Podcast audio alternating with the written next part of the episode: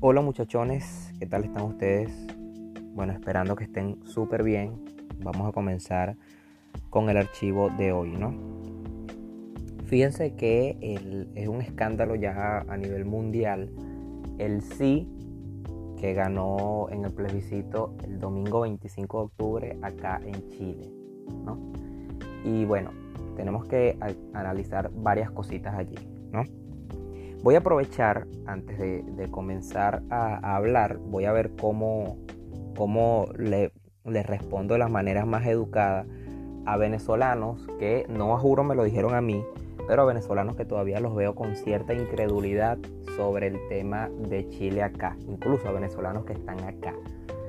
No son muchos, la verdad, pero hay como dos o tres que eh, se la quieren dar de, de, diferente de los demás, un poco diferente de los demás, diciendo que el hecho de que gane el sí no quiere decir del todo de que va a caer el comunismo acá y todo lo demás, de que no seamos, de que, de que no seamos tan radicales, de que, ok. Eh, bueno, y efectivamente puede que haya algo de razón allí, ¿no? Porque, bueno, puede que no caiga el comunismo en seco, ¿no?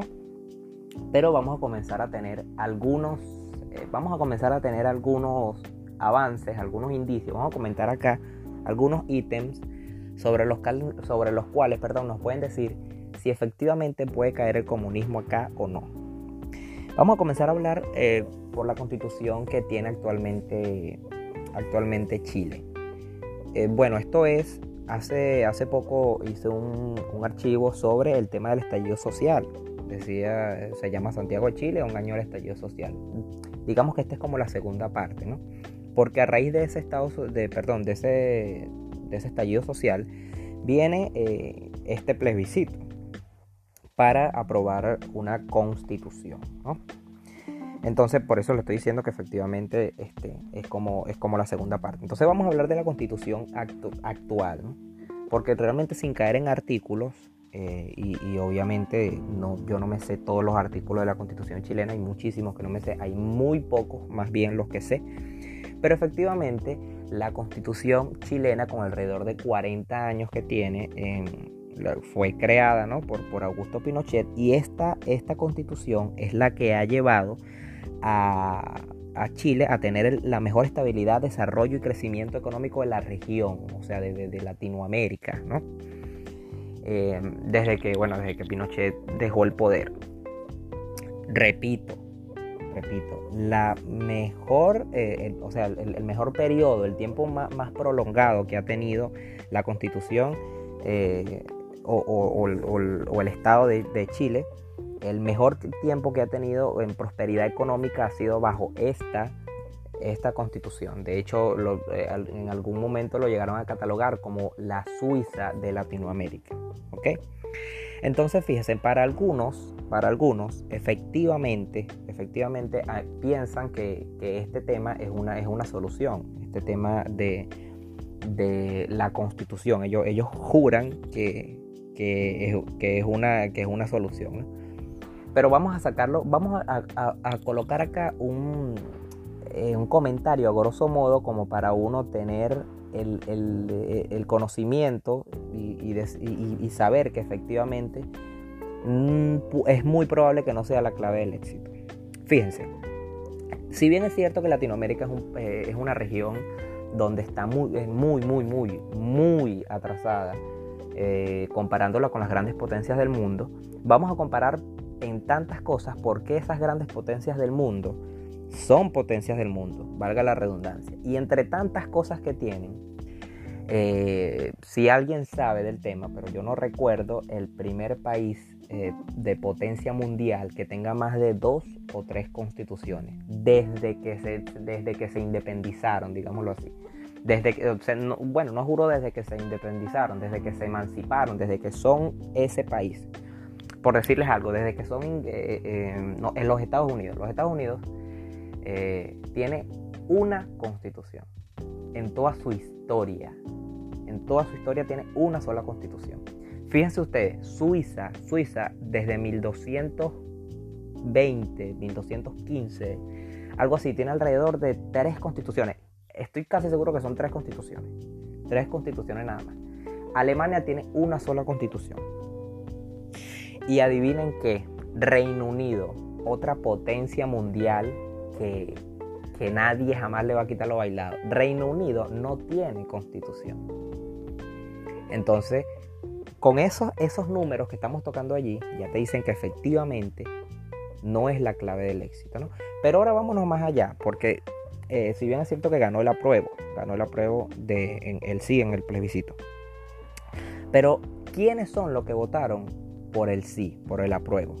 Porque vamos a colocar acá, les voy a dar un paréntesis acá. En comunas como Lo Barnechea, Vitacura y Las Condes ganó el rechazo. Ganó el rechazo.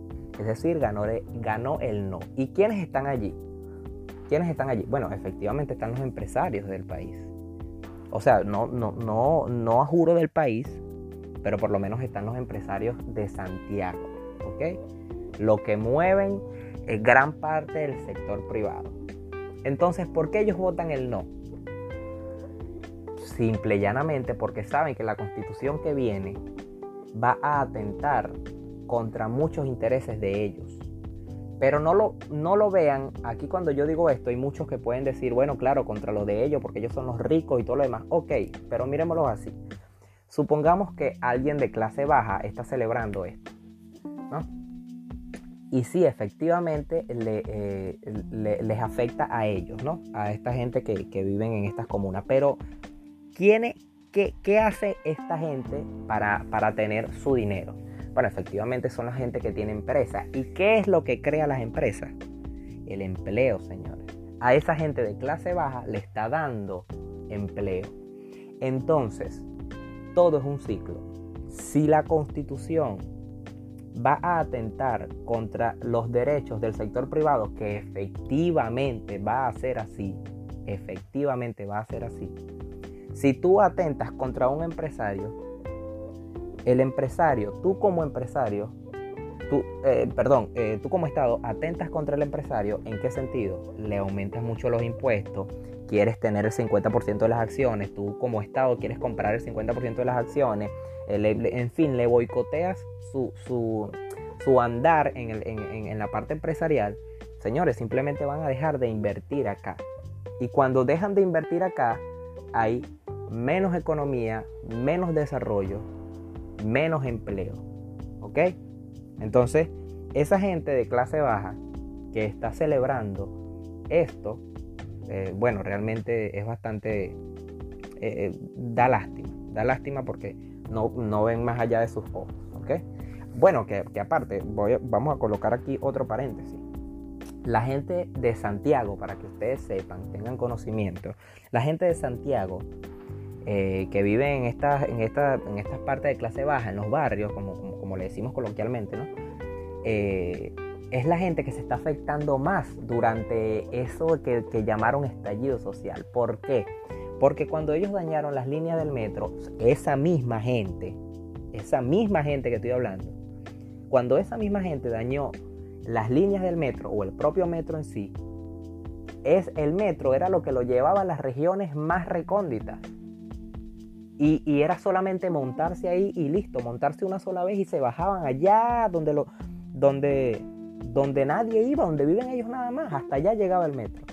Adivina, adivinador, lo dañaron ellos en eso que ellos llamaban justicia social y ahora los más afectados son ellos, porque tienen que agarrar colectivo, tienen que agarrar tres buses, se tardan mucho más, en fin, ¿ok? Entonces, por ahí ya se sabe que a la clase baja no la está beneficiando. ¿Ok? La clase baja no la está beneficiando. Ojo con esto. Y me atrevo a decir acá que toda la clase baja votó por el apruebo. ¿Ok? Toda la clase baja votó por el apruebo. Porque hay otro tema acá. Si ustedes a cualquier persona, fíjense, fíjense en esto. Eh, realmente no me acuerdo el porcentaje que hubo de, del apruebo pero vamos a ponerlo en cuanto a personas. De 10 personas que votaron por el apruebo, señores, a mí nadie me va a decir que más de dos personas de esas 10 personas se han leído la constitución, porque es mentira. Tú le preguntas a una persona que votó ahí si sabe lo que es una constitución y te va a decir que no. Pero si le preguntas que si hay que cambiarla, te va a decir que sí. Entonces, ¿dónde está lo coherente ahí? ¿Cómo tú vas a querer cambiar algo si no sabes qué es? Bueno, y peor aún, porque si tú le preguntas cómo hay que cambiarla, no vas a tener ninguna respuesta. O sea, ahí el cerebro le hace cortocircuito. Repito, tú a una de las personas que votó por el apruebo, a cualquiera, a cualquiera, cualquiera que tú le preguntes, si tú tienes una persona que tú sabes que votó por el apruebo, tú le preguntas, ¿sabes lo que es una constitución? Te va a decir que son las leyes y todo lo demás, te va a decir respuestas ambiguas. Pero si tú le preguntas si hay que cambiarla, te va a decir que sí y no sabe qué es la constitución. Y ahora, después de eso, pregúntale cómo hay que cambiar la constitución, a ver si te va a responder. ¿Ok? A ver si te va a responder. Porque efectivamente no te van a dar. No te van a dar ninguna, ninguna respuesta. Entonces, ¿de dónde viene la idea de, de cambiar eso que llaman constitución? ¿Cómo una persona va a querer cambiar algo que no conoce? ¿Ok? Y fíjense que aquí viene eso que llaman eh, eh, bueno, que, el ser humano se mueve más por lo emocional que por lo racional. Y es totalmente cierto. Por ahí dicen que el votante promedio eh, a nivel mundial vota con el 80% de la emoción y con 20% de la razón. Y eso es totalmente cierto. Para muestra un botón, el ejemplo que acabo de dar. Pregúntale a la persona lo de la constitución. No sabe, pero quiere cambiarla. Y se le preguntas cómo, bueno, o sea, el cerebro le va a estallar, ¿ok? Entonces, eh, claro está, hay gente que, vota desde lo, desde, lo, desde lo emocional, ¿no? Eh, más allá de lo racional, y hay otra gente que efectivamente vota porque se está beneficiando económicamente del foro de Sao Paulo, que son los mismos que hicieron los desastres, los desmanes, los desastres a la iglesia, todo eso que quemaron, que quemaron eh, la iglesia y todo lo demás, obviamente son los que votaron allí eh, el, apruebo. Que a ellos mismos le preguntes lo que anteriormente he dicho en varias ocasiones, no van a saber responder. ¿Ok? Entonces, ah bueno, porque aparte, claro, ellos, ellos van a ver el tema como que, bueno, salir de un, salir de un, o sea, salir de un, contexto de crisis, eh, la mejor manera es, bueno, cambiar la constitución, efectivamente. Pero viene la desinformación.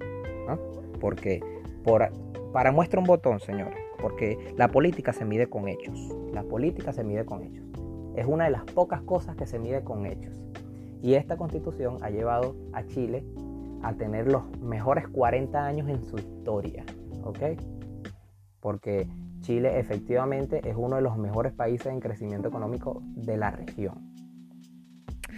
Entonces, eh, fíjense, a mí me parece que nosotros como como venezolanos a esas personas que, que lo están viendo como incredulidad, yo creo que hace falta saber un poco más del tema, señores.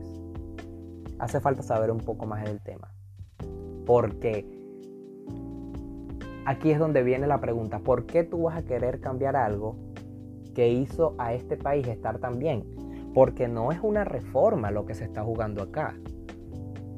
¿Cuál es la diferencia entre una reforma y una constituyente? Bueno, la reforma son eh, pocos artículos. La constituyente, valga la redundancia, es la constitución completa. Cambiar la carta magna completa. ¿Ok?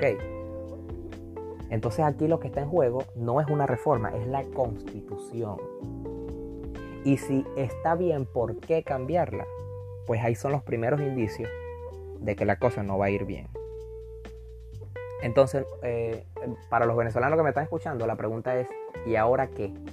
¿Qué va a pasar ahora? Bueno, señores, efectivamente, yo creo que lo primero es olfatear ese, ese monstruo que, tanto odiamos algunos, porque hay otros venezolanos que están acá y eh, estuvieron con Chávez, ¿no? Pero esa, esa palabra de socialismo o comunismo a que le tenemos tanto recelo, ya nosotros lo sabemos olfatear, ¿no? cosa que si lo hubiésemos sabido olfatear hace unos 20 años, obviamente no estuviésemos en estas. Pero ya nosotros sabemos olfatearlo y efectivamente eh, yo no creo que vengan buenos tiempos para Chile, ¿ok? Porque eh, para muestra un botón de que Maduro eh, no había terminado de ganar el sí y Maduro, eh, bueno, felicitó al pueblo chileno. Y si lo felicita, es porque realmente él está alegre, él está contento con, esto, con este resultado. Y si Maduro está contento por algo, no hay una cosa en la que el gobierno de Venezuela pueda estar alegre por algo por la cual nosotros mismos podamos estar alegres. No existe. O sea, digo, para los que adversamos al, al gobierno de Maduro, ¿no? Entonces, bueno, muchachos, esto fue todo por hoy. Me pueden comentar a través de mi Instagram, arroba gutierrezgus, terminado en T. Voy a esperar por ahí sus comentarios, ¿ok? Eh, les repito, para mí vienen tiempos difíciles, pero es cuestión, porque aparte esto va a durar bastante tiempo. Yo, yo, bueno, cuando le digo bastante tiempo, para mí es año y medio, dos años, para que se pueda terminar de concretar, ¿ok? Así que eh, solo es cuestión de tiempo, muchachos.